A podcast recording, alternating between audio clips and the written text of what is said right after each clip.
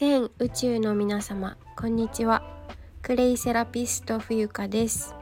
いつも聞きに来てくださってありがとうございます。2022年5月16日月曜日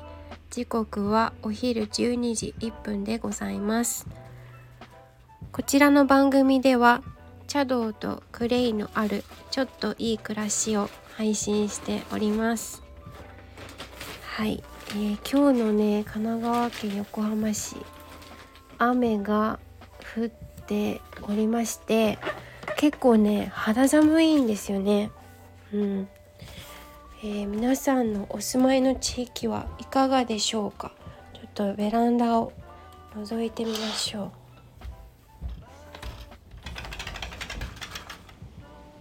う。うん。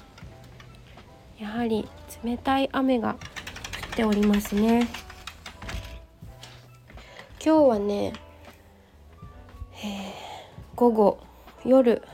お茶の稽古があるのでそれまでの間ねあの自分の講座の準備をしたりとか、えー、お片付けしながらえーとこれからの活動だったり振り返りなんかをして過ごそうかなと思っております。えー、本題に入る前にお知らせをいくつかさせてくださいませ。一つはですねあの紹介なんですけど紹介というか感想と言いますかあの星読みと薬剤師さんの四季さんはいのモニターさんになりましたで今ね、えー、ちょうど午前中にセッションを受けたところですごいねあの私星読みとかこう占いとかってあんまりよく分かってない人なんですけど自分で読むよりも人に読んでもらう方が面白いなって思っていてまあ自分にできないことはね人にあの他の人にえーと、委託するというかそういうのが役割分担かなって思っているところがあってでハーブ×星読みっていうセッションをねあの募集していたのですぐにお申し込みさせていただいて今終わったとこなんですけどとにかくねあの私はなんかお話を聞いてなんか詳しいことはよく分かんなかったんだけど分かんないっていうか太陽とか月水星金星火星ってそういう風になんか天体でその人がどういう使命というかどういう人なのかが分かるみたいなんですよね。で全部お話を聞いたんですけど小1時間。私は星をうまくなんか使って生きているらしくって今のところ。なんか2017年にこれこれこういうことがありましたとかね。えーと、これから2025年はこういうことに注意してくださいとかなんかこうすごい指針というかあもうまさにそういうそうだよねみたいな自分ですごく納得する部分がいっぱいありまして面白かったんですよね。で私は太陽太陽が本質らしいんですけどあこれは皆さんそうなのかな？太陽は本質を表していて私いて座なんですけどいて座は健康とか労働とか奉仕とかそういうのに向いてますと。いうところらしいんですよ。でまさに私お茶茶道とクレイセラピーだから健康ってまさにそのものだしうん。なんか結構人のためにこれこれするのが好きっていうのもあるから合ってるなーって思ってあの四季さんまだモニター募集してるのかな？ちょっとわかんないんだけどちょっとそこまで聞かなかったな。でもあのリンクをね貼らせていただきますのでスタンド FM のご縁で四季さんと出会ったんですけどあのもしね星読みかけるあのアロマとかハーブとか興味がある方がいらっしゃいましたら是非ねあの四季さんの番組に行ってインスタグラムもすごいやられてますしノートもすごいあの更新っていうかたくさんやられている方なので是非お友達になってもらえたらなって思いました。はい。しきさんこの場をお借りしてありがとうございました。なんかすごいね迷ってたこととかもあったんですけどやっぱりやっていこうって思ったしあのー、あ私はこのまま行けばいいんだなっていうことがこうなんか思えたからうんすごく受けてよかったなって思ってます。本当に感謝します。ありがとうございました。はいそれから2つ目のお知らせなんですけれども、えメルマガを始めました。えっ、ー、とこの前初めて1回目かなテスト配信みたいな初めましてみたいな配信はもう済んじゃってるんですけどえっ、ー、と私のメルマガではですねこのスタンレー FM や、えー、あとインスタグラムではえっ、ー、とお話ししないようなちょっと秘密のお話といいますか私があのクローズででクローズドで語るちょっとブラックな冬かと 時々スタンド FM でもちょっとブラック出てるなって思うことはあるんですけどちょっともうちょっとどすどす黒いと言いますかあのはい。ブラック冬かだったりあの世の中の仕組みの心理とかあと私が今まで経験してきたなんかこうモヤモヤ生きづらさを感じていた時期があったんですけどそれを生かして、まあ、自分らしく生きる方法だったりとかあと本当の真実の健康の分野の話あとは生き方あり方ですね。はい。ということを配信します。であの現時点では配信のね頻度は月に1回っていう風に決めたところなんですけどちょっと様子を見ながら配信の頻度を増やしていきたいなというふうには思っておりますので、えー、あの私の引き続き、えー、まあ、あのメルマガ登録してくださる方は登録してみてください。よろしくお願いいたします。今ね、2名の方がお申し込み、お申し込みじゃないや、登録してくださっているので、はい。ありがたいです。ありがとうございます。えっ、と、それから、あとなんだっけな。えー、っと、忘れちゃった。何話そうと思ってたんだっけ。あ、そうだ。ちょっとね、昨日、昨日流した746回目の恩師と再恩師との再会から得た気づきという収録に関してちょっとあの誤りがございましてこの場をお借りしてあのお詫び申し上げたいんですけれどもあの紹介したヌフさんっていうね施術の、えー、あのお洋服着たまんま施術が受けられるちょっと不思議な、えー、調整屋さんみたいなところがあってあの紹介させていただいたんですけどねこれ女性限定だったんですよサロンが。そうだから申し訳なかったなと思って男性はちょっと受け入れ不可のということだったのではい紹介しておいてあの女性限定でしたという後付けになってしまったんですけれどもはい女性限定になりますのでよろしくお願いいたします。はい、ありがとうございました。ご指摘いただいた方ありがとうございました。はい。えーと、それから、今回の、えー、本題に入っていきたいと思います。お知らせがね、だいぶ長くなったんですけど、今回の本題は、えー、本当の国際人は日本のことを知ってほしいというか、えー、真の国際人は日本のことを知りましょうというところなんですよね。うん、まあこれはねあの私の本当にこう戒めみたいなところでもあるんですけどなんかそもそも私がこうやって健康とか日本茶のこととかを、えー、すごくこう大事に大事にするようになったのってやはりなんかこう今もう今でも何年も言われてるか。別に今に始まったことではないですけどグローバル化だとか国際人になりましょうみたいなお話がねえー、あると思うんですけれどもなんか本当の国際人っていうか巷で言われていることそうだな。例えば英語教育英語を頑張りましょうみたいな。であの教科書に並べられている英語を勉強することを大切にするとかえー、っとなんか世界史を頑張ってみるとかうんそういうことではなくてですねもっと深い部分っていうのかな。あの英語ができるできない、まあ、確かに私過去の配信であの英語ができた方がいいとかね。英語以外にもこれからはあの一つ外国語を学んでおくといいみたいなお話も確かにさせていただきました。確かにさせていただいたんですけれども本当の真の日本国際人っていうのは自分の国自国の文化だったり歴史だったりっていうのを知った上で知って経験をする上で、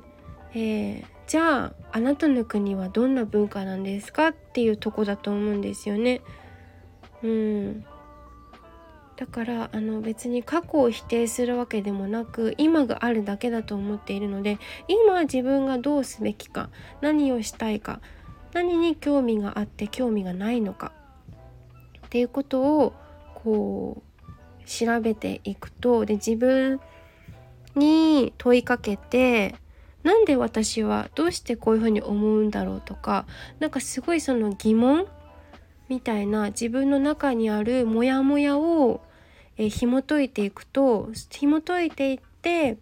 あのそのまま放っておくのではなく自分が本当に望んでいることっていうのを見ていくと自分がちゃんと自分の目で見ていくとすごいなんか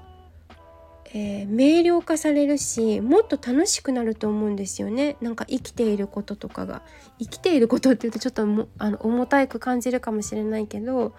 なんかそのモヤモヤってやっぱり晴らした方がいいと思うんだよね。その分からないことは分からないかもしれないけど分かるところまでやってみたらどうかなって思うんですよね。私で言うならばあのー、まあ本当に縁あって私は中学校が結構国際コースみたいな学校にいたんですよね。だからあの中学校12歳の時からもう留学生にまみれてこう生きていた生活していたので結構その日本のことを外国の人に聞かれるんです留学生に。どうしてあの靴は揃えなくちゃいけないのとかもう留学生とか本当にこう中と外と関係ないので靴のままお部屋の中に上がってったりするんですお部屋っていうか寮生活だったから上がってったりするんですよね。で、まあ、それを注意する先輩がいたりとかしてで留学生も外日本語全然その時わからないからもうなんか何語かわからないけどなんか喧嘩したりとかねしててお互いなんかむちゃくちゃな日本語でなんか土佐弁だし私高知県の学校に行ってたのであの土佐弁で怒ったりとか で留学生は留学生で向こうのねその母国語で対抗してくるわけだからもうめちゃくちゃなわけですよ。うん、なんかそういう経験を経てあいろんな人がいるんだなっていうことはその12歳から18歳にかけてすごくこう体感したんですよね。自分のもう本には書いてないこと。あの本当に実践でしか学べない。うん。みたいなこととかもあったりして。で私はその中でもまた自分が外国に行って、まあ、その国はオーストラリアだったんですけどそのお国に行った時にホストファミリーからあの日本食作ってよとかえっ、ー、とあの侍がねとか徳川家康がこうでこうですごいよね日本はっていう国あ国じゃないそういうあのもう日本はとにかく素晴らしいよみたいなことを言われるわけですよ。でそれについてどう思うのみたいな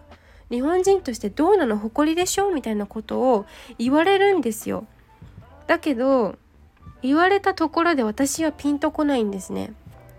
なぜなら日本の教科書っていうのはもともとまあ、これちょっと講座の中でいつも話してることなんでちょっと触りだけお話しするとあの教科書に書いてある歴史ってあれ全部嘘なんですよ。嘘というか、まあ、ちょっとあの違う視点から書かれているので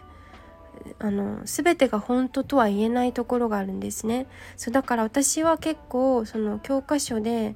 日本人はダメな人みたいなそういう書かれ方をしていてそれを実際に学んできてしまった立場なので日本人のことを外国の人に褒められても受け止められないんですよね。えそうなの？ってなんかえ日本ってそんなにすごいの？みたいな。でそこですごい私はもうこびりついててその時の記憶が。あのネイフンっていう男の子がいてあのホストファミリーの長男坊でねでネイフンがあの日本は素晴らしいよと。なんかお茶の文化もあって着物もかっこいいしみたいな。あの布一枚でさっと着てさみたいなこと言われるんだけどそれが全然ピンとこなくて日本人のどこがいいのって思ってたんですよ。でそういうふうに思わされていたっていうのもあるし、まあ、とにかくあこの人たちは自分の国のことをちゃんと知ってるんだなってちゃんと勉強して誇りを持ってるんだけど一方で日本人はなんか全部否定して自分の国愛国心とか本当につゆ知らずつゆ知らず？ん？あえっ、ー、とにえっ、ー、と日本のことをディスるわけじゃないけどなんかでもちょっと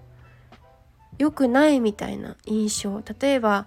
あの結構あやふやにするじゃないですか日本の文化ってグレーなゾーンとかね結構大事にするからあの黒白黒はっきりさせない文化が日本の文化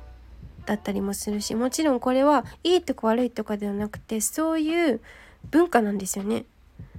それを、まあ、外国人はそれがまあいいとこだったり悪いとこだったりっていうふうにそういうふうに言ってると思うんですけど TPO に分けまえてね。なんかその日本人が日本のこと知らない魅力に気づいてないことがとってももったいないと思うしうーんやはり私たちが今生きてるのってやはり次世代にいいバトンを渡したいからだと思うんですよ。だからあのー、そういうとこなんですよね。そうするとなんか真の国際人ってなると外国語がたくさん喋れますよとかじゃなくて喋れるとようじゃなくてそれってただのスキルであって才能なんですけどもっと内容ですよね。なぜあなたはそう思いますか？なぜあなたはそれをおっしゃってるんですかっていう部分だと思うんですよね。だから数とかじゃなくて量でもなくて本当に質だと思うんですよ。そうだから私は茶道を学び続けるのはそこにやはりあるし外国日本人に説明するの難しいけどじゃあ外国人にお茶道のことを教え,、ま、教えられますかって言ったらまたちょっと違うので私はそこをやはり極めていきたいというか今それをやっている最中なんですけどあのできるところまではやっていきたいなと思うし、まあ、それが楽しいから苦しいこともあるけど苦しいは楽しい楽しいは苦しいだと思ってるからなんかそこが私の、まあ、かっこよく言ったら使命じゃないないけど、まあ、そういうことなのかなっていうふうに感じてるんですよね。うん、だから、まあ、言語ができるに越したことはないけれどもまず日本語ができますか？って。私これ日本語ができましたできますか？って自分に問うたらですね、まあ、結構むちゃくちゃな日本語は使ってるなと思うんですけどなんか日本のやはり漢字とかひらがなとか面白い歴史があるから、まあ、その辺りを知っていきたいなって思うし私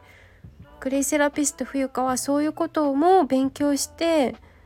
もっとこう日本人が楽しくもっと日本のことを誇りに思ってほしいなって思うしね。はい。そういう大和魂的な大和なでしこ的なことをこう伝えていけたらいいなと思ってるので深い深いダークな ダークなあのお話をするのはメルマガの方になるんですけど